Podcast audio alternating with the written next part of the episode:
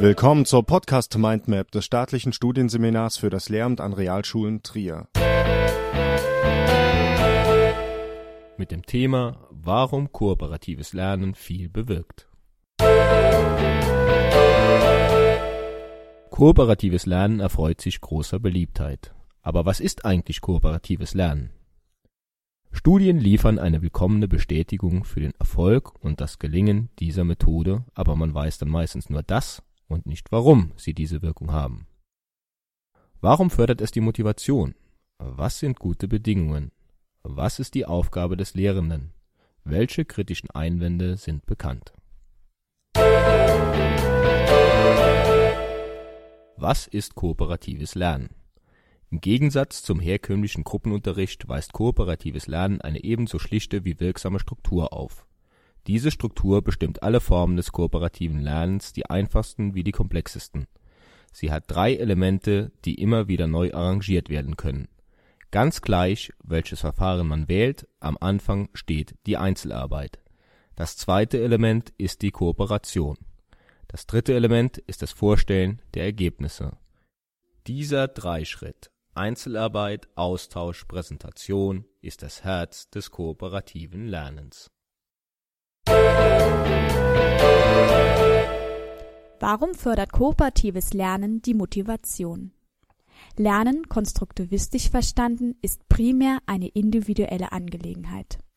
Das Vorwissen, die Konstrukte des Lernenden sind jeweils individuell gemachte Erfahrungen. Der Lernprozess muss daran anknüpfen. Neue Erfahrungen werden mit bisherigen abgeglichen und führen zu einer Modifikation oder Ergänzung des einen Konstrukts. Ein optimales Gelingen ist dann möglich, wenn der Lernende sich selbst mit der Thematik auseinandersetzt und ungestört in seiner Welt neue Welten strukturieren kann.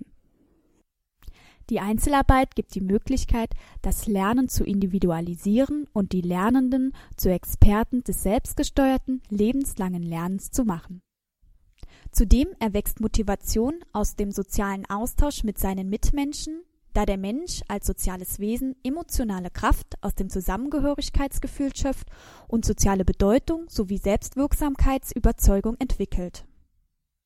Das natürliche Mitteilungsbedürfnis und die Vergleichsmöglichkeiten innerhalb der Gruppe fördern die Lernbereitschaft. Wenn Unterricht gelingen soll, braucht es sowohl die Einzelarbeit als auch den Austausch.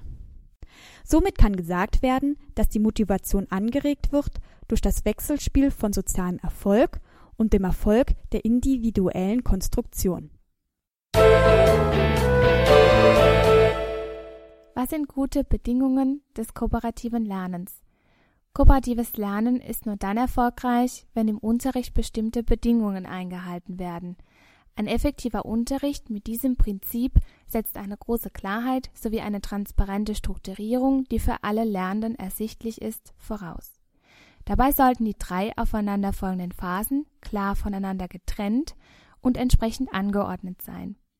In der ersten Phase, der individuellen Exploration, erfolgt eine Konstruktbildung in Einzelarbeit, ohne dass dabei ein Austausch stattfindet.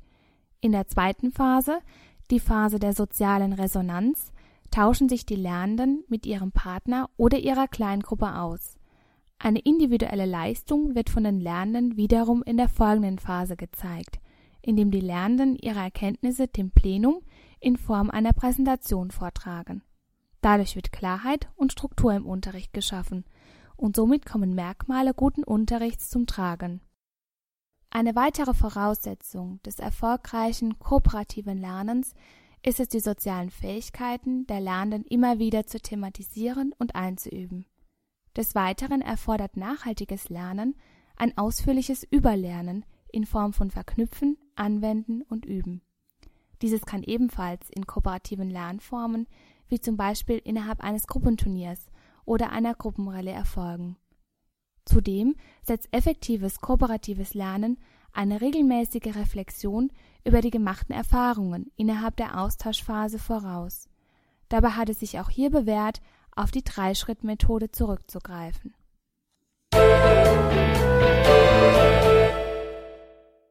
Was ist die Aufgabe des Lehrenden? Das kooperative Lernen hat das Ziel, möglichst viele Schüler und Schülerinnen zu aktivieren, am Unterrichtsgeschehen teilzunehmen, um somit zu einem Unterricht zu gelangen, bei dem die Lehrperson nur noch die Rolle des Moderators einnimmt. Der Redeanteil der Lehrperson wird stark reduziert, so dass den Schülerinnen und Schülern mehr Raum für den Austausch gegeben wird. Das Grundprinzip des kooperativen Lernens führt dazu, dass die Phasen, in denen die Schülerinnen und Schüler selbstständig lernen, länger werden und die Lehrperson entlastet wird. Werden komplexe Formen des kooperativen Lernens eingesetzt, so bedarf es einer aufwendigen Vorbereitung. Bei der Einführung des kooperativen Lernens ist von Seiten des Lehrers Geduld verlangt. Die Lernenden müssen das Prinzip erst einmal verstehen und einsehen, dass sie sich nicht aus den Arbeitsphasen herausziehen dürfen. Dieser Unterricht ist weniger störanfällig, da die Störfaktoren wie Langeweile und das Bedürfnis nach sozialen Kontakten durch die Aktivierung und den Austausch hinfällig bzw. befriedigt wird. Die Lehrperson ist weniger für die Vermittlung von Lerninhalten zuständig, sondern übernimmt das Arrangement der Lernumgebung und die Begleitung des individuellen und sozialen Lernens. Welche kritischen Einwände sind bekannt? Sind in einer Lerngruppe überwiegend Lernverweigerer zugegen, so können nur eine klare Instruktion und kleine Schritte zu ersten Erfolgen führen. Ebenso kann ein Lernklima das von starker Konkurrenz unter den Schülern geprägt ist, das kooperative Lernen stören, denn dann wird der Austausch nicht zur gegenseitigen Bestärkung, sondern zur Abrechnung benutzt. Eine andere Schwierigkeit kann sich dadurch ergeben, dass sich begabte und intrinsisch interessierte Lernende durch den ständigen Wechsel zwischen individueller Arbeit und sozialem Austausch bedrängt fühlen. Sie können längere Zeit in der individuellen Phase bleiben. Dabei ist es wichtig, das richtige Maß zu finden. Zusammenfassend kann man sagen, dass kooperatives Lernen verschiedene Wirkungen aufweisen kann. Zum einen werden die Leistungen der Lernenden besser, da Sachverhalte durch die kognitive Aktivierung intensiver gelernt werden. Zum anderen bewirkt der regelmäßige Austausch mit immer wieder anderen Mitlernenden eine psychosoziale Absicherung, eine Stärkung der Motivation sowie eine Selbstwirksamkeitsüberzeugung, wodurch ebenfalls die Lernleistung gesteigert werden kann. Vielmehr entwickeln die Lernenden durch die Thematisierung und das Einüben sozialer Fähigkeiten Sozialkompetenz.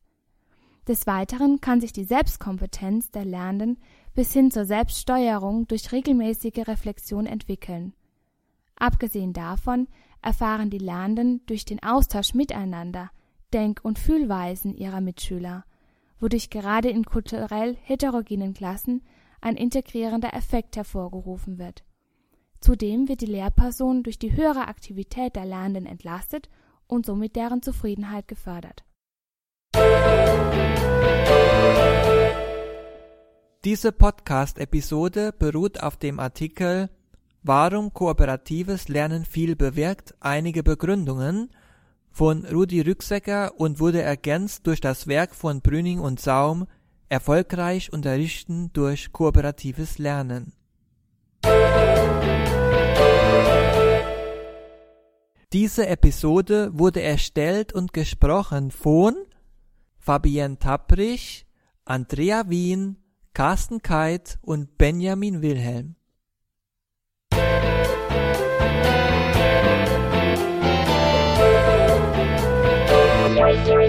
Das war eine Folge der Podcast Mindmap Schule des staatlichen Studienseminars für das Lehramt an Realschulen plus Trier. Wenn Sie an weiteren Inhalten rund um das Themengebiet Schule interessiert sind, googeln Sie einfach Staatliches Studienseminar für das Lehramt an Realschulen plus Trier.